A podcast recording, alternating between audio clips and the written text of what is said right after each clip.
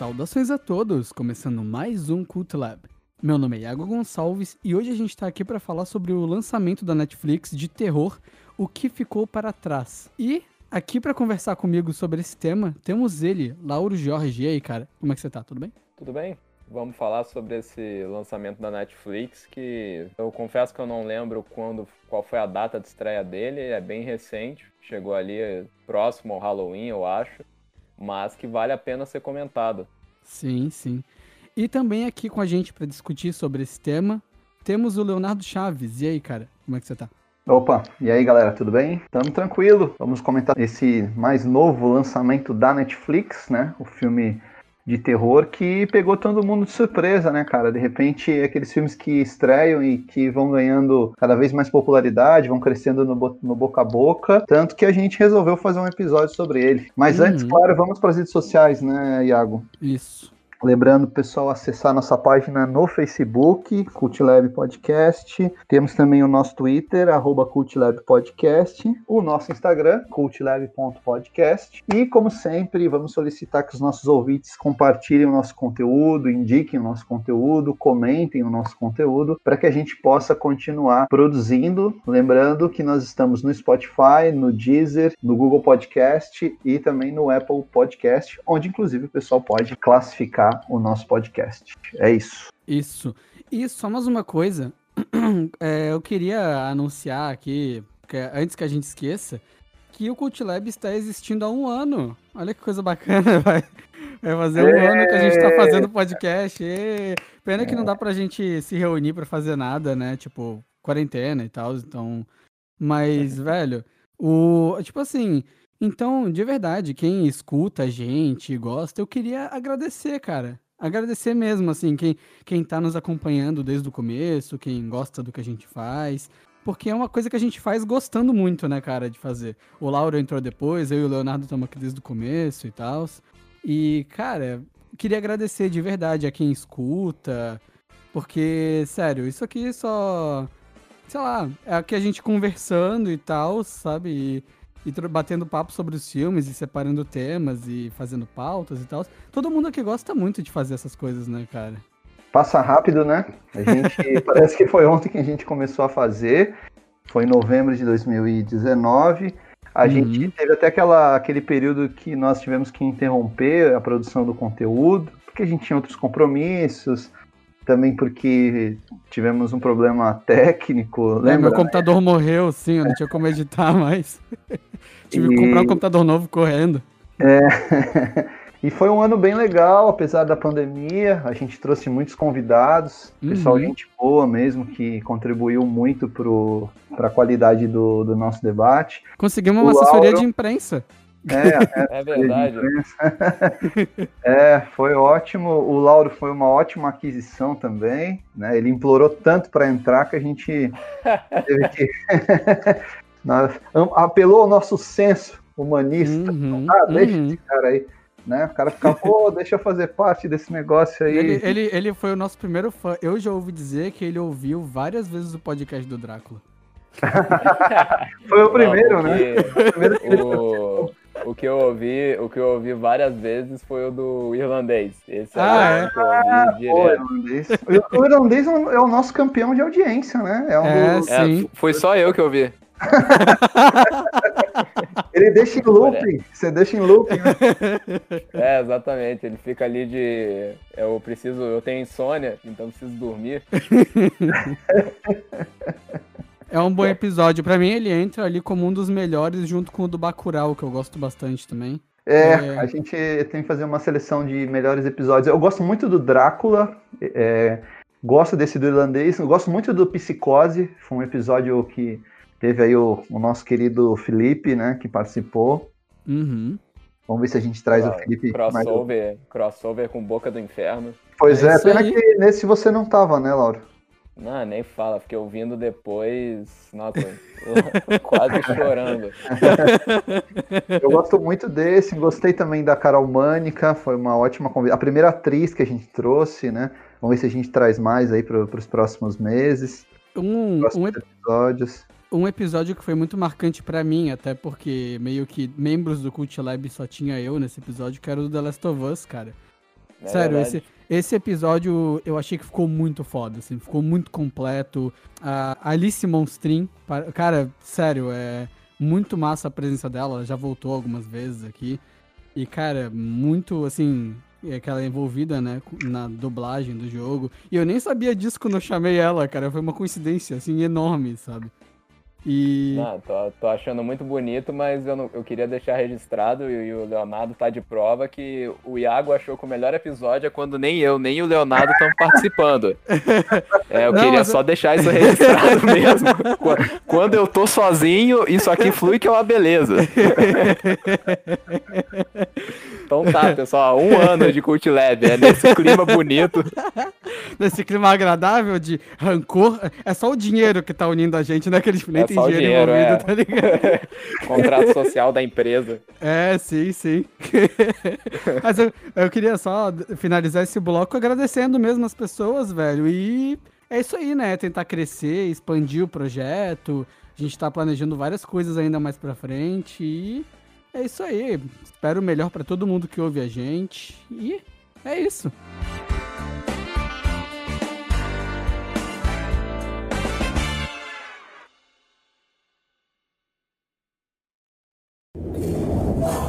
Meus parabéns.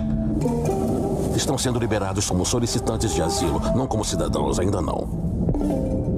Serão enviados para uma residência de nossa escolha. Não poderão mudar desse endereço. Somos pessoas de bem. Sejam ou não pessoas do bem, não é a mim que tem que convencer.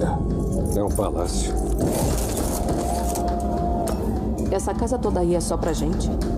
Aqui vai ser bom. Vocês vão ser felizes. Contanto que se acostumem, se adaptem. Sejam pessoas de bem.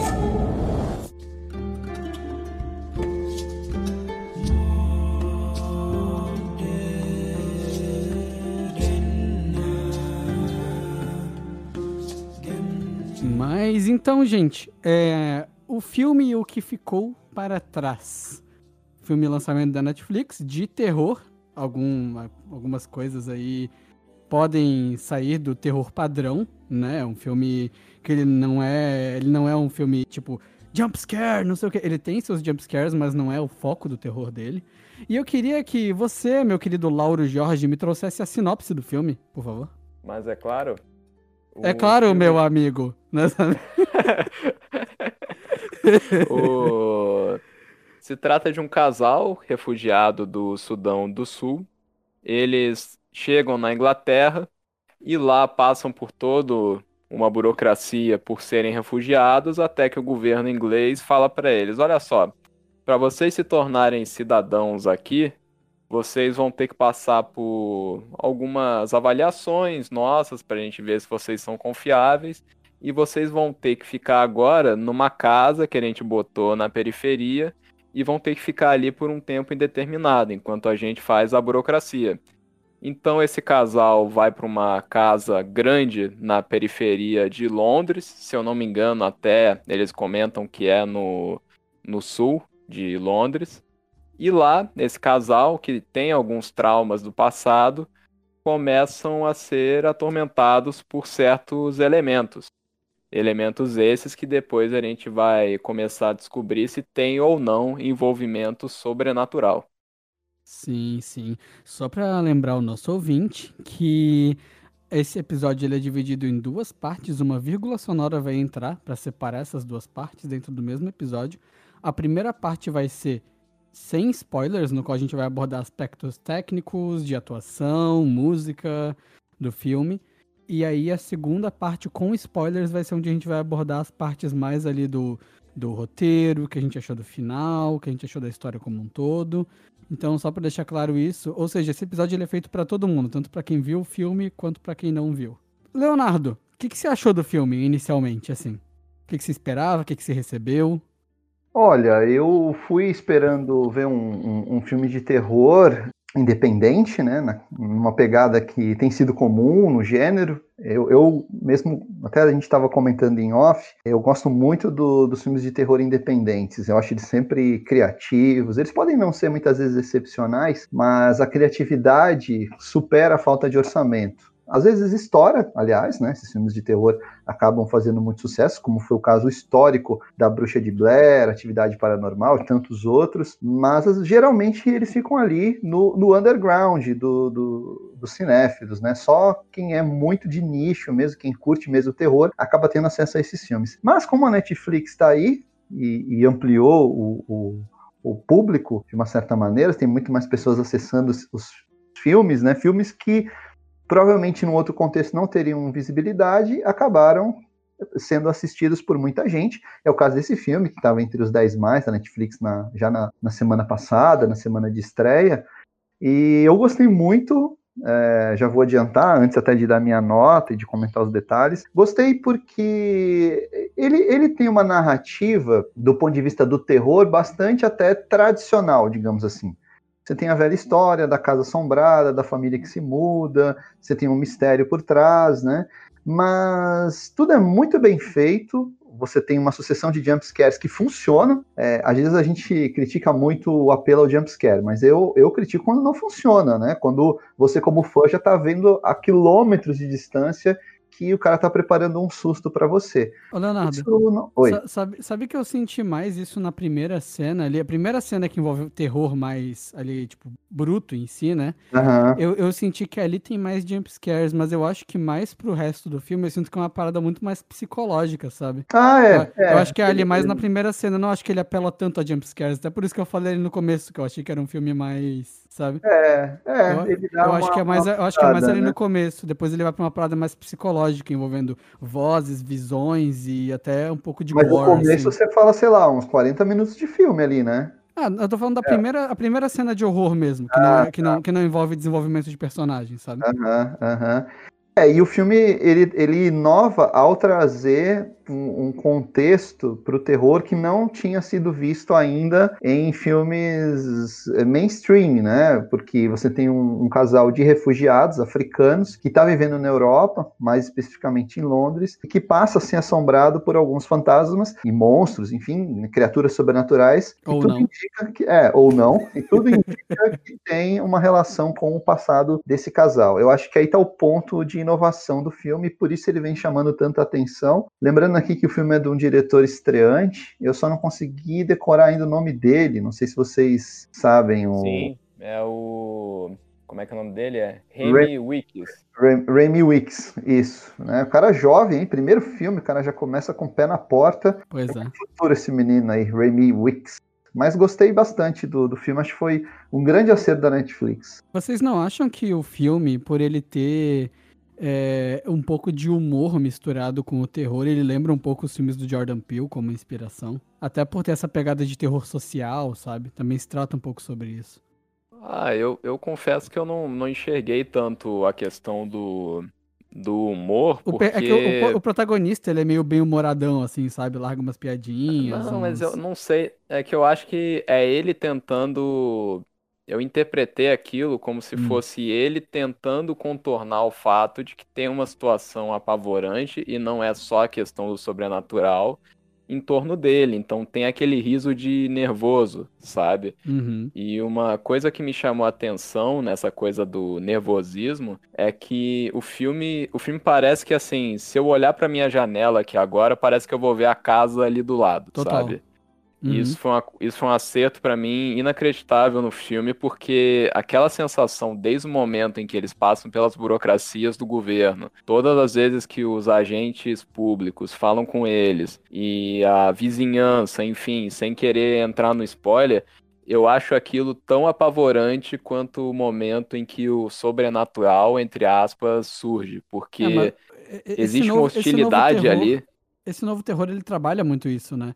O medo Não, do, mas é que tem muita aquela coisa do mas é que tem muita aquela coisa, é muito interessante você ter personagens ali muito bem pontuados, coadjuvantes, que são uhum. literalmente representantes do Estado. E Sim. falando para eles, olha só, vocês têm que. A gente tá avaliando se vocês são dignos ou não, viu? E uhum. isso é uma coisa absolutamente assustadora e neurótica para qualquer um. E, inclusive, agora eu faço aí uma saudação pro ouvinte que gosta da BBC e também pro meu caro Iago. o agente principal do governo é o Matt Smith, que é o Uhum, Doctor tô Who, ligado. que é o décimo primeiro. E Ah, sim, isso eu notei também. Notei. É é- ele, foi, ele foi o Doctor Who depois do Tenet ali? Isso. Isso. Ah.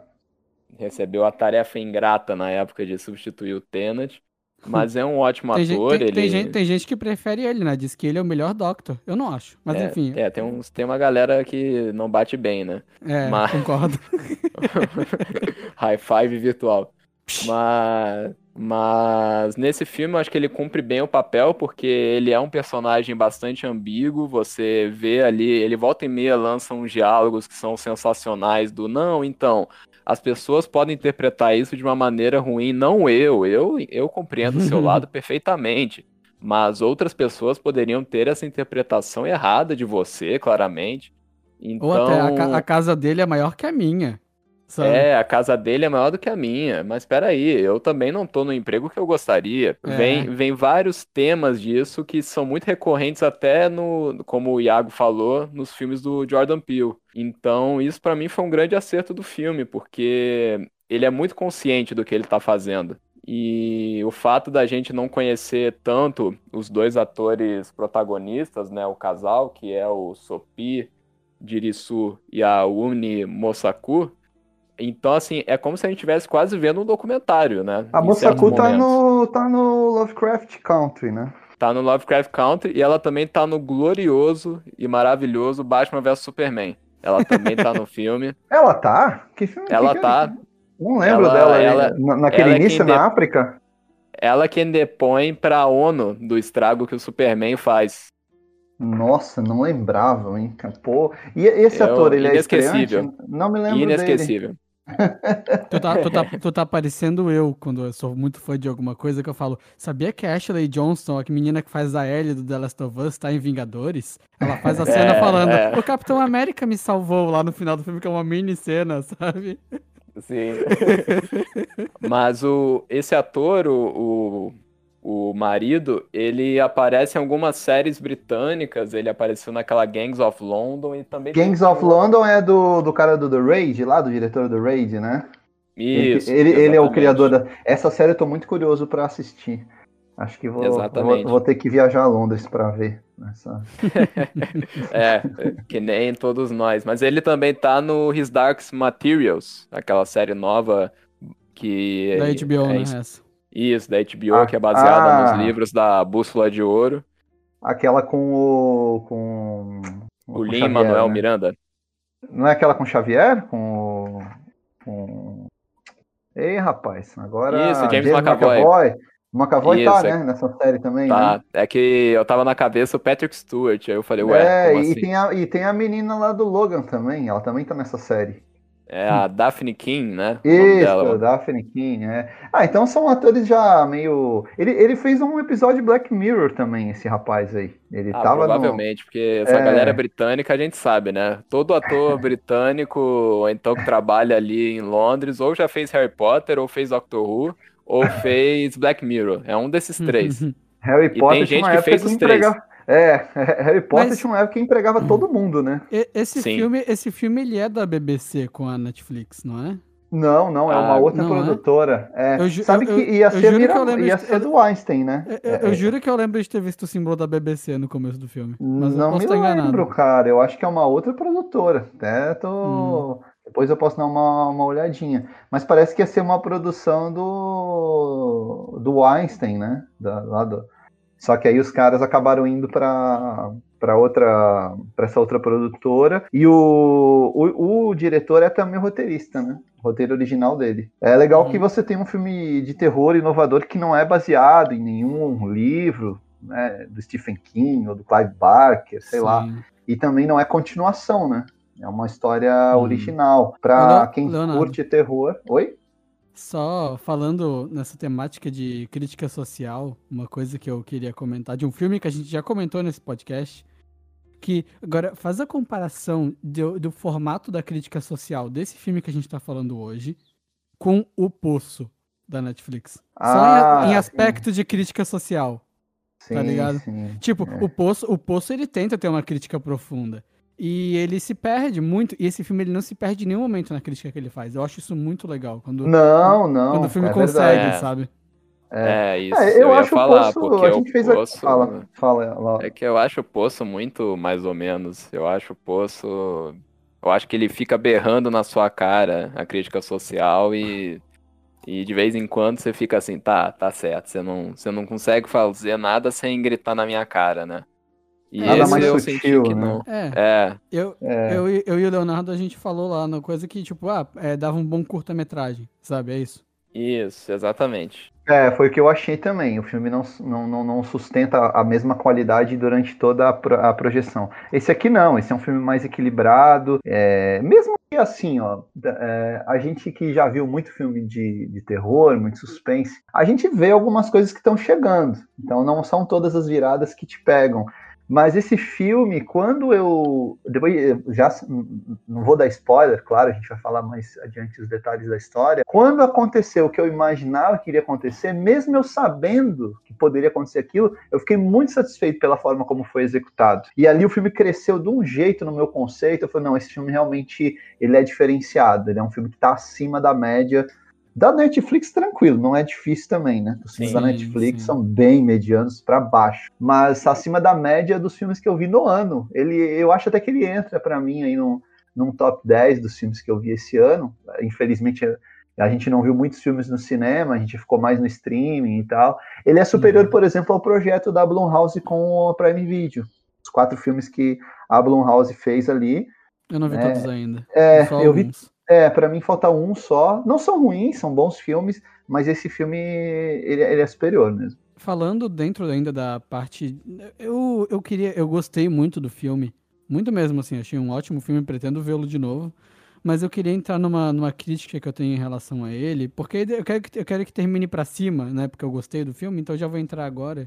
Que eu achei o filme muito expositivo em certas cenas, em que ele tem que te contar alguma coisa, ele te conta mesmo a coisa. Não é.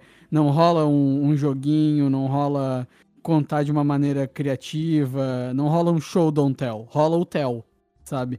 Ele fala, ele conta demais, eu acho, ao invés de mostrar. As cenas de horror dele são excepcionais, assim, é nossa, é bizarro, assim, algumas coisas que eles usam muito ali, né, da, aquelas máscaras, sabe, um negócio meio bizarro, assim. E, e só que eu achei ele muito expositivo. Pra mim é o único problema do filme, único, assim. É, ele, ele te explicar exatamente o que tá acontecendo, sabe? Ele não te dá, ele não te dá espaço de interpretação, ele não te dá nada, sabe? Ah, Isso. entendi.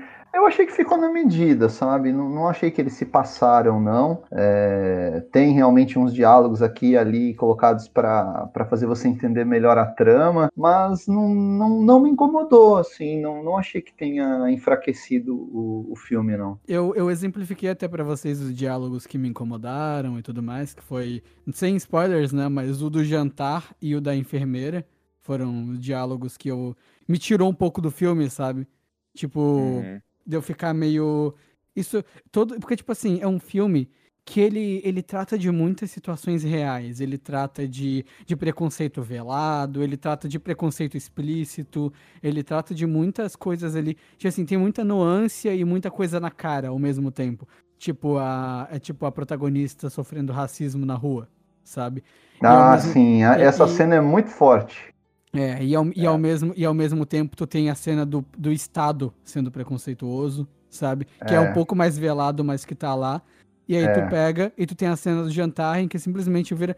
Então, o que está acontecendo é isso, isso e isso, por causa disso, isso está acontecendo disso aqui, que é isso aqui e é isso aqui. Tipo, é exatamente isso que acontece. E aí na hora me tirou do filme. Sabe? Eu fiquei, ah, Ah, tá. não. Sabe? Eu fiquei meio. Entendi, Mas, entendi. mas eu, eu, no geral, assim, eu adorei o filme. Achei um, um dos filmes de terror do ano, assim, pra mim é. É. E, cara, é, eu achei muito bacana, muito bacana o filme, mas eu só queria deixar claro esse ponto que pra mim é a única coisa negativa do filme, que eu fiquei meio, sabe, virei o olho assim um pouquinho. Mas gostei Sabe que eu, enquanto eu tava vendo, eu assisti aquela minissérie é, antes, né? Já faz alguns meses, eu assisti aquela minissérie Stateless, que no Brasil ganhou o nome de Estado Zero, não sei porquê. Que é produzida pela Kate Blanchett com a Ivone Strahovski, que é do Handmaid's Tale. E é uma ótima minissérie que retrata a, a- o, o, ela retrata o cotidiano de um campo de refugiados na Austrália. E, e vai mostrando como esse é um problema muito sério né, do, no, nos chamados países do capitalismo desenvolvido, que é a forma como você acolhe, como você recepciona essas pessoas, como você trata essas pessoas. É um filme que denuncia os abusos, denuncia as condições precárias. E esse filme, imediatamente quando eu estava vendo esse filme, eu fui remetido a, ao Stateless. Eu acho que dialoga muito, o, os dois filmes dialogam muito. Claro, o Stateless é um drama, um drama, uma minissérie, e esse é um filme de terror. Mas o pano de fundo desse filme dialoga muito com a trama principal do Stateless. Até recomendo para o nosso ouvinte, quem não viu, é uma série curtinha, acho que são oito episódios. A Ivone Strahovski está excepcional, é excelente Netflix, né? atriz. Netflix também, original Netflix. Uhum. É, essa atriz é excepcional, já era fã dela desde a época do Dexter, e ela só vem melhorando, tanto no, no conto da Aya, quanto agora nesse Stateless, ela não sei como é que ela foi ignorada. Aliás, não sei como é que a minissérie foi ignorada nas premiações esse ano. Então, são filmes que retratam uma realidade muito cruel, que é a realidade dos refugiados, as pessoas que têm que fugir, abandonar suas casas, abandonar seus países, suas famílias e partir para uma aventura no continente europeu e a forma como elas são recepcionadas, né? Como a burocracia é ao mesmo tempo fria e desdenhosa com a condição deles. E aí até me lembrou um outro filme que aí não tem nada a ver com terror mesmo, que é o filme do Ken Loach, né? O, uhum. o Eu, Daniel Blake, que é aí não é, não é até um, um uhum. refugiado que sofre, mas é um, um, inglês mesmo, um londrino que sofre na mão da, da burocracia estatal. O Eu, Daniel Blake é um grande filme, um filme que ganhou Palma de Ouro em Cannes e tá também na Netflix. Aliás, nosso ouvinte pode fazer uma maratona, né? Eu, Daniel Blake, Stateless, e fechar com esse terrorzão cavernoso aí, que é o, o His House, né? É, é, é, é, aquela, é aquela maratona que é pra começar às quatro da tarde, né? Quatro, cinco da tarde, não, aí, e... aí, já chega de noite, aí tu deixa o terror por último. Não, não, e antes de dormir, assiste um Bob Esponja, que é pra ficar menos pesado, né? Pelo amor de Deus, o cara vai ver Stateless, depois Daniel Blake, depois, depois esse, pô, a pessoa a pessoa não vai querer no dia seguinte acordar, ter uma vida feliz. É difícil, pessoal. Vamos, a vamos vida é dura, a vida é dura. Mas não, só... aí pode encerrar com community. Ele faz uma não, maratona não, dos três não, episódios de community. Não, gente, gente tem, que, tem que ver Scooby-Doo 2, gente. Ah, tá. É. Ah, não, aí deprime mais, né? Mas, Todos um abraço pro Chico Barney. é isso aí. Olha, todos os live actions baseados em desenhos da Hanna-Barbera são literalmente uma porcaria, tá? Tudo que é baseado em desenho que é dos anos 60 para cá, tipo Scooby-Doo, Flintstones, é, qual é o outro lá que eles fizeram? Fizeram até do, do Zé Comé, não fizeram? Pica-pau. Nossa, é tudo muito ruim. Muito eu ruim. nunca vi, eu nunca vi o Zé Comé nem o Pica-Pau. Os outros eu tive a infelicidade de ver. Ah, porcaria, cara. Não, e só deixando claro pro nosso ouvinte, esse filme não é uma adaptação da Hanna-Barbera, tá, pessoal? Isso não tem nada a ver. Isso. Isso foi só um momento nosso pois aqui. É. entrando, entrando numa outra parte do, do filme que eu queria falar, que eu acho interessante, ainda dentro do que o Leonardo tava falando ali, do, é, de todo esse aparelhamento ali, de como funciona né, a imigração de refugiados e tudo mais, entrando ainda nesse tópico. Tem uma coisa que é interessante, que é o que a, a protagonista fala quando ela fala lá sobre, sobre eles terem que. Sobre eles, eles terem que se sentir, tipo, super felizes por terem menos que o mínimo. Sabe? E eles, uhum. tipo, estar. Nossa, não, a gente tem que estar sorrindo e acenando, sabe? É, por ganhar 150, do... 150 euros e, sabe, ter uma casa desgraçada. Porque a real, a casa pode ser grande, pode, mas aquela casa era um, era um horror, na verdade. Sim. Sabe? E aí, tipo, e sinta-se feliz, sabe? E é interessante que você pega e eles são tratados como, tipo, ai, é, refugiados que estão aqui, estão, sabe, é, tomando nossos empregos, não sei o quê. Mas ao mesmo tempo tu vê o cara, ele era um bancário no país dele sabe? Ele trabalhava com banco, não sei o quê. Tipo, o emprego que é considerado, abre aspas, o um emprego de sucesso, fecha aspas. É, um emprego de classe média. É um Exato. emprego das classes médias de todos os países é, desenvolvidos ou não. Você ser um bancário no Brasil, nos Estados Unidos, no Japão, você tá ali na classe média, não é uma pessoa que precisa de ajuda para sobreviver. Nossa, não, e o cara até fala, tipo, ele, ele, tem, ele, ele mostra lá um documento, não sei o quê, e ele ainda manda o, o, o que representa o Estado, né? Ele fala, tipo, meio. É... Ah, você, é, você era bancário, né? Como um tom meio irônico, assim, sabe? Tipo, quando entrega lá um documento pra ele, não sei o quê, tipo. É, é um negócio que dá um pouco de ranço, tá ligado? Tipo, meio, meio como se fosse, ah, vai lá, campeão, eu vejo você como um pobre. É, eu, pra mim, uma das cenas, a cena mais marcante, a gente até já falou é, superficialmente sobre ela, é quando ela sofre o, o preconceito na rua ali, aquela conduta dos adolescentes, que são negros, né? Não vou dar um spoiler aqui, apenas uma, uma, um comentário sobre uma cena específica, não prejudica em nada a, a, a trama, né? Você saber essa. Não, não prejudica em nada a experiência do nosso ouvinte saber dessa cena específica. E eles são negros, né? E eles são preconceituosos com ela, por quê? Porque eles são negros, mas eles são londrinos, eles são europeus, eles não são africanos. Né? Eles falam, ah, aqui é só para quem é de Londres, aqui é só para quem é inglês. Né? Então isso é interessante também como o preconceito, ele, a questão do preconceito, ela pode ser mais complexa do que a gente pensa, né? Não necessariamente um negro vai ser solidário com um outro negro que está sendo vítima de preconceito, porque pesa aí, além de ser uma, uma, uma, pessoa negra, no caso dela, ela era africana, ela não era uma negra europeia. Né? Então, até o movimento negro chama atenção para isso muitas vezes, né? Que, que é, é a necessidade de você unificar a luta do movimento Não, mas negro. Mas essa, essa cena do que ela é, ela sofre o preconceito dos jovens londrinos, eu acho a parte mais triste, além de ser uma cena absolutamente desconfortável de assistir, e eu acho que é a cena que mais gera tensão num filme de terror. Eu acho a parte mais triste é que você vê que ela, ela tá confusa naquela situação, ela tá, ela tá ali na vizinhança e ela teve vários momentos em que você via que ela ia perguntar para alguém, só que por ser um londrino branco, ela deixa de perguntar.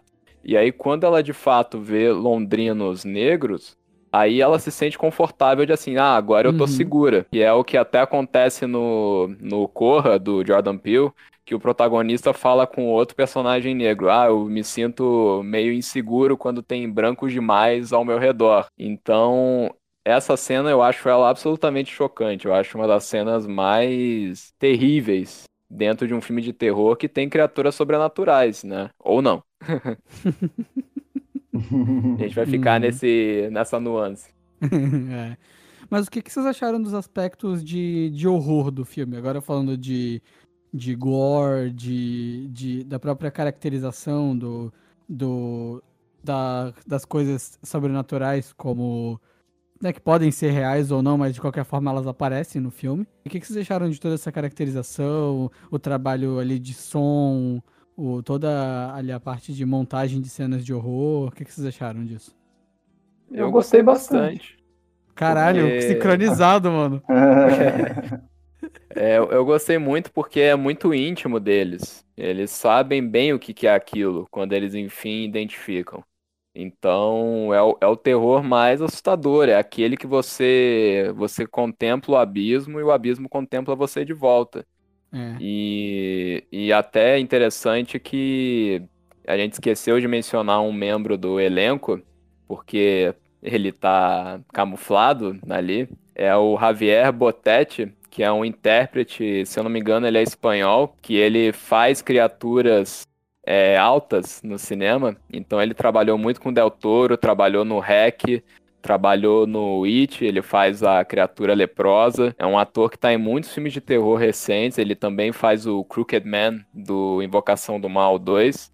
E ele tá nesse filme, não ah, menos ele, aterrador. Ele é, o Crooked, ele é o Crooked Man também? Porra. Sim, não, se, cara, pode ver, se tem, se tem algum personagem de terror que é alto, é, ou é ele ou é o Doug Jones. É um desses é, dois. É, o, o Doug Jones eu sei, Doug Jones é direto, né? Trabalha muito com o Del Toro também.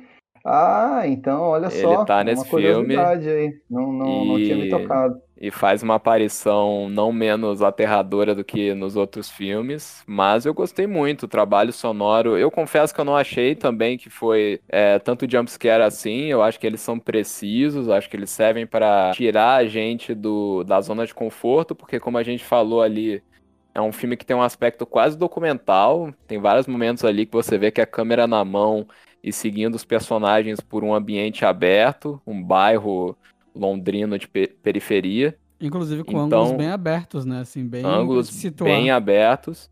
Mas quando ele adentra o, o ambiente do sobrenatural, quase vira um teatro de sombras, né? E eu acho uhum. isso magnífico na fotografia.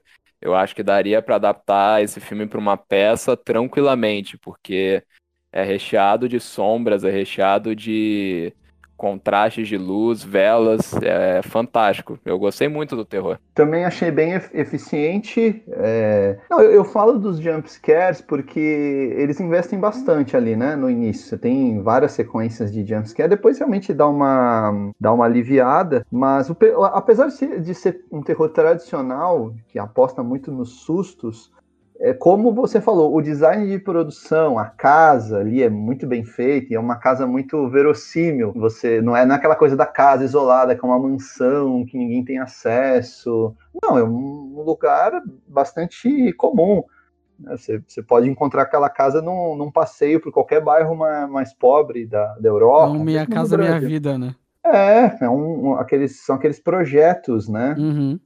Então, isso contribui bastante também, até para você criar uma intimidade maior com os personagens, com a história, e aí você também se assustar, né? Porque o terror ele fica mais próximo ainda do, dos personagens e mais próximo de você. Então, eles foram bem eficientes. O, o design de som, a gente sabe que para filme de terror ele é essencial, né? Ele é essencial Sim. você ter um ótimo som e o filme não peca nisso, todas as a, a, a, toda a sonoplastia, os efeitos são muito convincentes e também contribuem para você, tá, você ter essa, essa imersão na história. É, eu tenho uma relação mais próxima com o áudio, né? Eu sou um maluco do som aqui.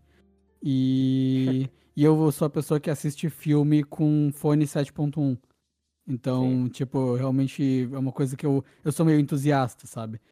E para mim esse filme ele faz um trabalho excepcional com áudio, assim. Eu, inclusive aqueles sons, os sons por dentro da parede, que tu vê todo o movimento do som só por, do, do, do que tá acontecendo por dentro da parede, tu vê por fora, tu não vê nada, tu vê só o som batendo ao redor das paredes, assim, e vai pelo teto e vai pela parede, sabe, assim, é tudo dentro da parede tu vê, e tu sabe exatamente onde tá a parada por causa do som.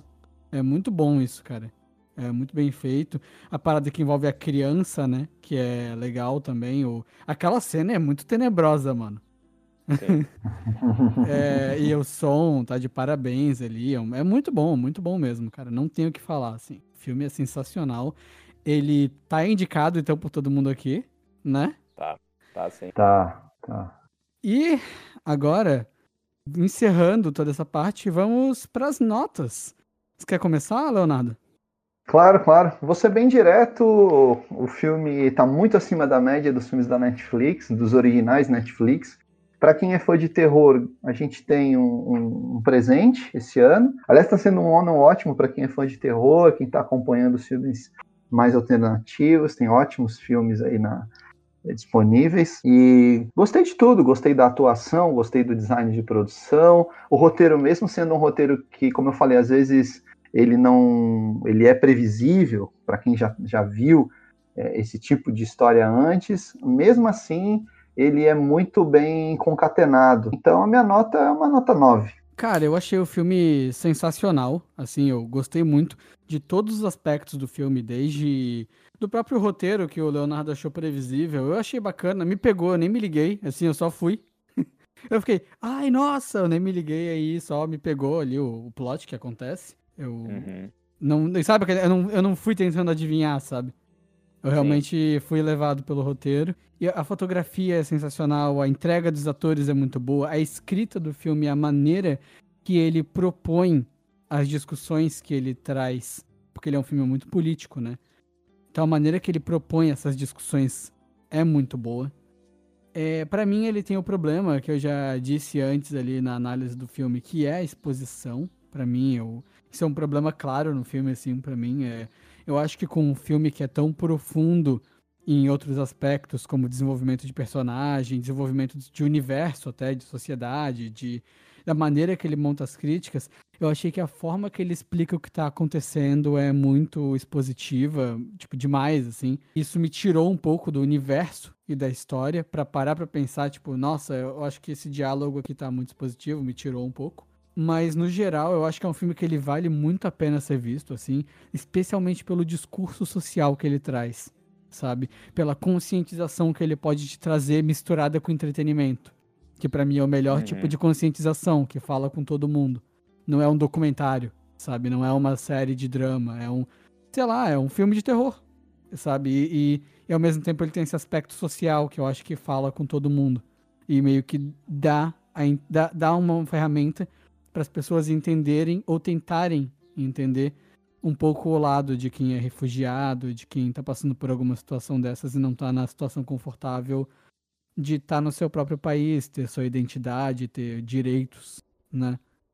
E eu acho Uhum. que esse discurso vindo desse filme é excelente, assim, eu, eu dou 9.4 pro filme, nota quebrada mesmo, porque eu acho que que eu não acho, eu não acho que eu deveria tirar tanto do filme por ele por ele ter esse problema de ser um pouco expositivo em alguns momentos. Eu não acho que é que é um defeito grande o suficiente pra eu falar, não, eu vou tirar um ponto inteiro, sabe?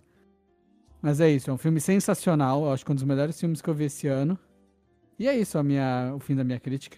E tu, Lauro, o que, que achasse? Eu gostei bastante do filme, como tinha falado antes, acho que ele tem, ele aproveita bem a estrutura do filme da Casa Mal Assombrada e o casal que tem um trauma, pode envolver a criança deles.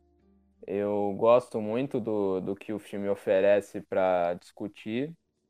Gosto como texto ele, ele vai construindo ali o que, que ele está querendo dizer. Gosto que no final tem uma interpretação ali é, ambígua que a gente vai discutir mais para frente no bloco com spoilers. Eu só queria eu queria gostar mais um pouco dele porque quando enfim a ameaça é revelada e enfim chega-se ao clímax do filme, eu acho que o eu acho que o filme a situação demais. E eu Uhum. entendo a questão ali dentro da narrativa e dentro da história, mas eu, como fã de lore, e fã de criatura e fã desses elementos sobrenaturais, eu gostaria de ver mais daquilo, mas eu sei que é um capricho meu, porque é um filme muito direto, ele não enrola de maneira nenhuma. Ele pode ver que é uma duração até. Deve ter uma hora e meia, né? Ali no Uhum. máximo. E isso é uma coisa muito boa, porque ele tem um discurso, ele tem uma voz e ele tem um começo, meio e fim muito bem definidos. Então a minha nota é, é 8,5. É um ótimo filme, eu acho que ele é um dos melhores que eu vi esse ano. E queria ter visto ele na sala de cinema, porque ver ele no escuro deve ser muito legal. E ainda Tu viu de mais luz com acesa? pessoa. Oi? Tu viu de luz acesa? Não, é que eu vejo na sala, né? Aqui. De luz acesa? Sim, sim. É, é, tava vendo ele ali, tipo, 7 horas da noite. Então. Amigo, eu fui ver esse filme quase uma da manhã de fone de ouvido, luz apagada aqui na TV do meu quarto. É, pô, você é maluco. Eu lamento, lamento pela sua sanidade. Mas, mas queria muito ter visto na sala de cinema, porque ele volta e meia. Os personagens estão no escuro e são só iluminados por uma, por uma vela. Uhum. E tem um contraste ali bem grande, mas é um ótimo filme. Eu- minha nota foi um pouquinho mais baixa do que a de vocês. Não sou hater, deixando bem claro, porque já ouvi essa reclamação antes de ouvintes, que não, o Lauro deu só 8,5 pro filme. Não, não é isso. Mas, mas é um ótimo filme, eu gosto muito e quero falar dele sobre spoil com spoilers.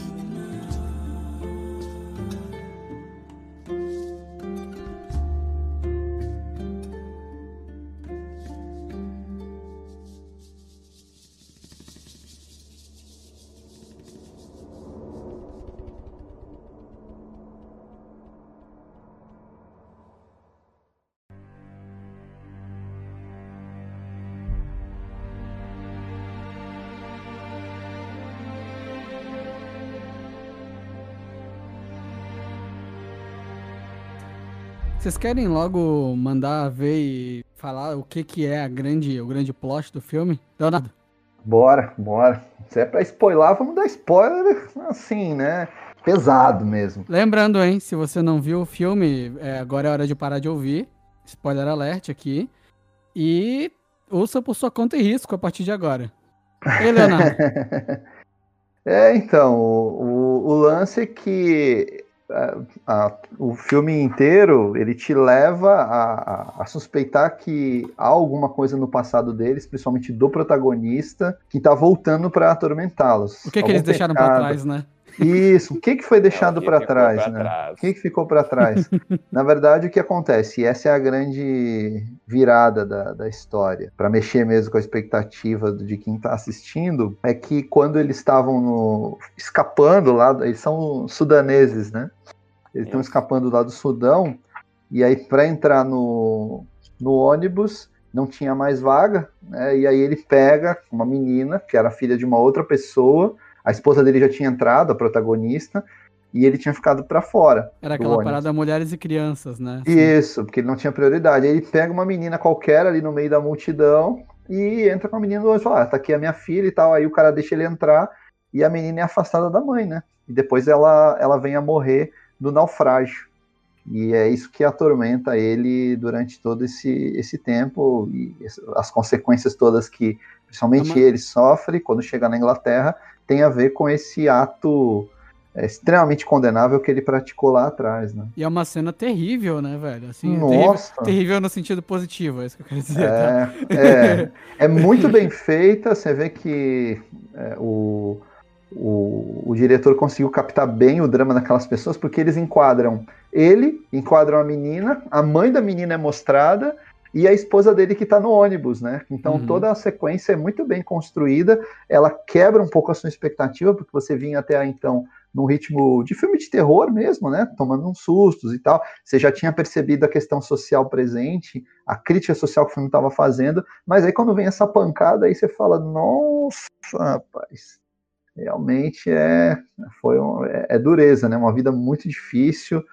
É, e aí você fica naquela. É interessante também porque o filme o roteiro te leva a ficar até dividido, né? Você fala, nossa, ele cometeu um ato é, assim, odioso, né? Mas aí você, você pensa no contexto daquelas pessoas e fala, caramba, né? Tem pelo menos algumas atenuantes aí, né? A situação desesperadora, como o contexto social leva o ser humano a tomar atitudes que no seu cotidiano ele não tomaria, como te leva a situações limites, né?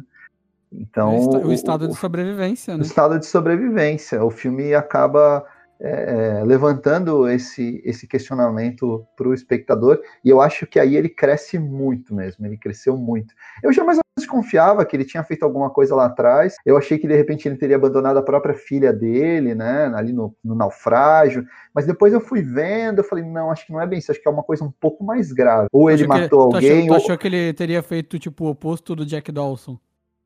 Oi? Tu achou que ele teria ah. feito o oposto do Jack Dawson? É isso? Qual? Não me lembro qual o oposto do Jack Dawson. É o... Referência a Titanic. ah, não, eu achei que ele tinha de repente trocado de identidade com alguém. Foi uma coisa que eu, me passou uhum. pela cabeça. Falei, ah, acho que ele roubou a identidade de alguém, uma pessoa que era refugiada, para poder escapar. Mas não, era, um, era uma, uma atitude ainda mais, mais grave. E, e aí o filme cresce, é onde o filme, o filme até então vinha para mim ele como um bom filme, eu vinha acompanhando ele é, é, com uma boa, uma boa sensação, estava curtindo, mas a partir desse momento ele, ele ganha muitos pontos e aí ele subiu muito desse, no meu A partir desse momento ele sobe uns três pontos, assim, né? É, isso aí. Acho que já aconteceu com vocês também, né? Você tá vendo um filme e fala, tá legal, daqui a pouco o filme sobe e sobe, caramba, é um filmaço e tal. Sim, até sim. então você não tava com essa sensação, né? Eu fui, eu fui ver esse filme com uma expectativa, porque, tipo, gente que tem muito conceito de cinema veio me indicar, sabe? Eu falo, tipo, Iago, vai ver esse filme aqui. Sabe? Tanto que, tanto que eu fui até eu que botei ele ali no grupo do WhatsApp pra gente falar. E eu nem sim. tinha visto o filme ainda, foi mais na confiança, sabe? Da pessoa sim. que me indicou. E aí eu peguei, só que eu, e aí eu já tava com uma expectativa mais alta quando eu fui ver, e eu odeio quando isso acontece, porque aí eu acabo esperando demais, né? E aí às vezes quando vira, quando tá com a expectativa alta, tu fica tipo, ah, tá, era isso. É, a Só- expectativa alta geralmente dá ruim, né? Digamos assim. Sim, sim, completamente. Geralmente. O bom é a gente ir ali, né? Ah, mais ou menos e, pô- tal. A gente vai, vai, vai com os ânimos mais arrefecidos. É, e como, como vocês sabem, eu vejo pouquíssimo trailer e tal, tipo, pra mim é muito Às sentar e ver o vê filme, metade sabe? do trailer. É, tem isso. Esse filme eu não vi nada. Eu não tinha visto o trailer, não não vi nada. Eu, eu, claro, a gente vai acompanhando pela internet os críticos de cinema, os nossos influencers, digamos assim. Mas aí você vai acompanhando. A gente a- acompanha a movimentação do, né, na- na- na- no- nos lançamentos. E aí me chamou a atenção. Falei, ah, vou assistir esse filme aí. Acho que de repente pode ser uma boa. E saiu melhor que a encomenda. Para mim, junto com o destacamento Blood, são os dois grandes filmes da Netflix esse ano. Ah, com certeza. É, mas e, olha só que interessante isso, esse negócio de expectativa que eu comentei, que é o seguinte, né? Eu fui ver esse filme com a expectativa mais alta e as cenas que são mais expositivas, elas são tipo em 30 minutos de filme. Aí eu fiquei meio tipo, ah, ok. Sabe? Tipo, que o filme ainda. Ele, eu, eu fiquei, ah, tá, beleza, tem a crítica social. E eu tinha visto uma cena de terror só até aquele momento, uma cena de terror mais pesadona, assim, sabe? Uhum. E aí logo depois tem as duas cenas expositivas, uma atrás da outra, sabe? Que são as que me incomodaram. E aí eu fiquei meio, ai, será? Será que é a minha expectativa? Será? Sabe, eu comecei a colocar isso porque eu fiquei, as pessoas disseram que era bom. E aí o filme virou. Quando ele virou, eu fiquei, caralho, que filme foda. Foi isso, assim, foi. Virou mesmo, assim, sabe? Então a gente teve a mesma sensação, né? Uhum. Tivemos a, a mesma experiência com o filme. Sim, sim. E. É, o- e- Diga, diga, Lauro, o- desculpa. Não, tranquilo. O que eu acho interessante ali no final também é que a gente pode interpretar de várias maneiras o que, o que realmente aconteceu, né? Porque a gente pode interpretar que a esposa, ela era mais apegada àquelas tradições e aquelas questões que ela expõe do feiticeiro e até da Uhum. cultura deles, e que aquilo foi consumindo o marido de uma maneira tão grande que ele realmente falou: não, eu tenho que me matar mesmo. Tanto que, se vocês forem ver, quem impede a criatura de tomar o marido é ela. É como se ela falasse, assim: não, tudo bem, a gente errou. Mas você não tá condenado na nossa nessa visão que eu tenho aqui. Então eu acho bem interessante porque fica aquela coisa de assim, será mesmo que tinha um, um feiticeiro? Será que não era o julgamento moral deles, baseado na cultura deles, que eles deixaram pra trás, que estava fazendo sim. eles terem isso? Então eu acho isso muito rico, porque é a mesma questão de filmes como o Babadook ou então A Bruxa, que tem um, Uhum. Uma interpretação dupla ali, né? E o filme é muito rico nisso. Toda a questão das máscaras que o Iago comentou antes, eu gostei muito, assim, gostei muito mesmo. E o design da criatura é sensacional, né? Não, o final. Oh, em é si- o- sensacional É, mesmo. o, o final em si é muito bom, né, cara? É bom, Toda a é bom. construção da cena final é muito bom. E eu acho interessante esse negócio de tu questionar se é real ou não, a partir do momento em que ele tem que pegar a faca, né? Não tem nada a ver com algo ali que tá, sabe, tipo, matando ele. É ele, saca? Sim. Vo- Vocês chegaram a pesquisar aquela criatura que, ela, que aparece no filme? Não, todo- não. Se, se faz parte mesmo do ali da, da, da cultura do Sudão, da, da cultura africana, eu não, eu não me dei o trabalho de pesquisar, não, mas tenho a impressão que sim, né? Pelo, Eu pelo contexto do filme. É, é uma, uma criatura mítica, né? Eu acho que sim, e, e fora que eu tenho a impressão que até tem uma. É que é aquela história, né? Esse bestiário, a mitologia de criaturas, ela vai se dissipando entre as culturas, e, por exemplo, se a gente for ver, é um, tem um, uma conexão grande até com aquela clássica história da, do cigano ou da cigana que bota uma maldição naquele personagem que cometeu um pecado mortal e aí a pessoa tem que lidar com aquilo, sabe? É bem, Uhum. tem, tem várias influências ali que eu sinto, mas claro, a principal com certeza é a da matriz africana, mas eu vejo aquele filme famoso dos anos 60, A Noite do Demônio, do Tourneur, é, eu Uhum. acho uma influência grande, aquela coisa de o tempo todo você tá, tá, será que isso tá acontecendo mesmo comigo? Até chegar um momento em que ele tem que aceitar, ele tem que tomar uma decisão. E acho que a gente gostou bem do filme, né, pessoal? sim, sim. Então é isso, gente? Olha, é isso, né? Acho que falamos bastante sobre o filme, deixamos aí a recomendação, reforçamos o nosso conselho para os nossos ouvintes irem lá na Netflix, ver esse filme aí. Não, não precisa viajar para o Sudão, para a Inglaterra, para os Estados Unidos para assistir o filme.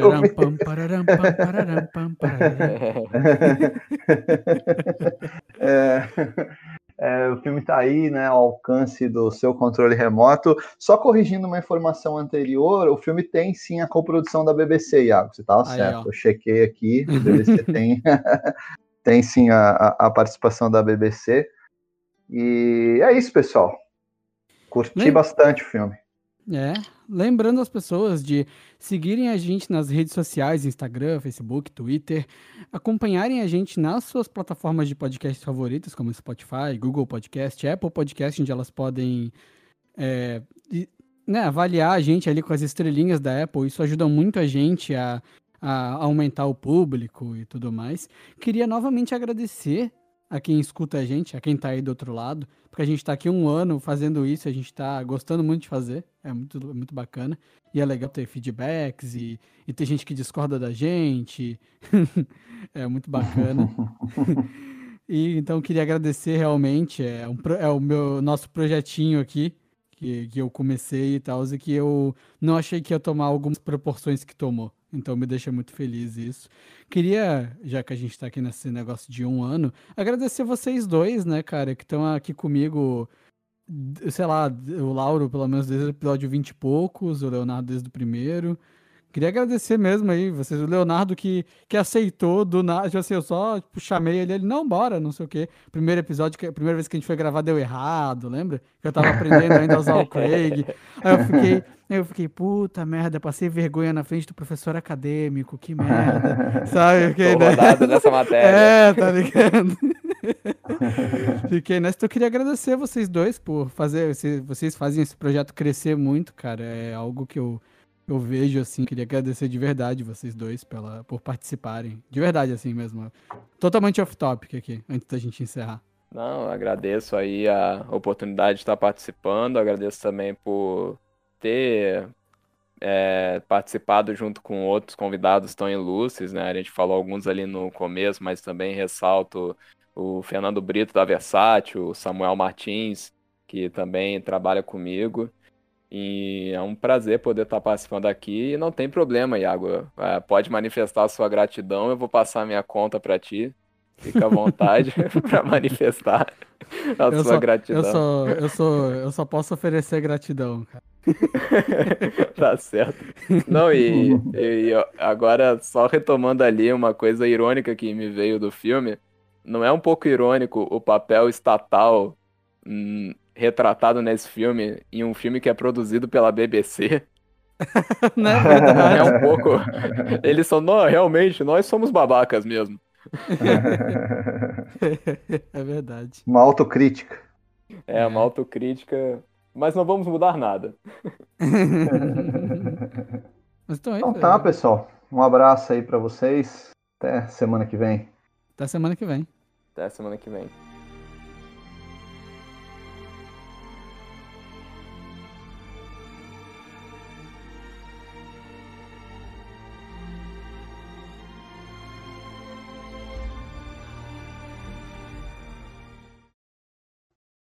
Cara, eu acho que o Iago tá fazendo o completo e ainda não percebeu que caiu. Ah, é. Eu Será? Que vai... Putz, ó, não, que ele nem, ainda nem é, desconectou e conectou de novo. Deve Deixa eu mandar uma mensagem aqui pra ele. descobre que o discurso não foi. O cara fala, fala, fala. Não, e acha que tá abalando, né? cara, pô, agora eu vou falar aqui, ó. Vou falar. É, agora Hemingway. Vou dar aquele discurso aqui. Ninguém te escuta. Puta merda. Nem, nem o Craig escuta. Puta merda, Iago. Mandar aqui no zap. Ver se ele. Deixa eu abrir o zap aqui. Ei, eu caí quando? Ih, faz tempo. Muito no começo, cara, eu, falar discurso, a gente não ouviu Você caiu que nem o... Sabe aqueles desenhos que o, o, o, personagem cai e você não vê o fundo? Você caiu, você tava caindo, eu nem escutei. É, a gente tava, caraca, Iago. E a gente, meu Deus, será que o Iago fez todo o discurso? Fez. Ih, Droga. pode falar, fala tudo de novo aí, então. Fica à vontade, Iago. O espaço é teu. Toma uma aguinha aí.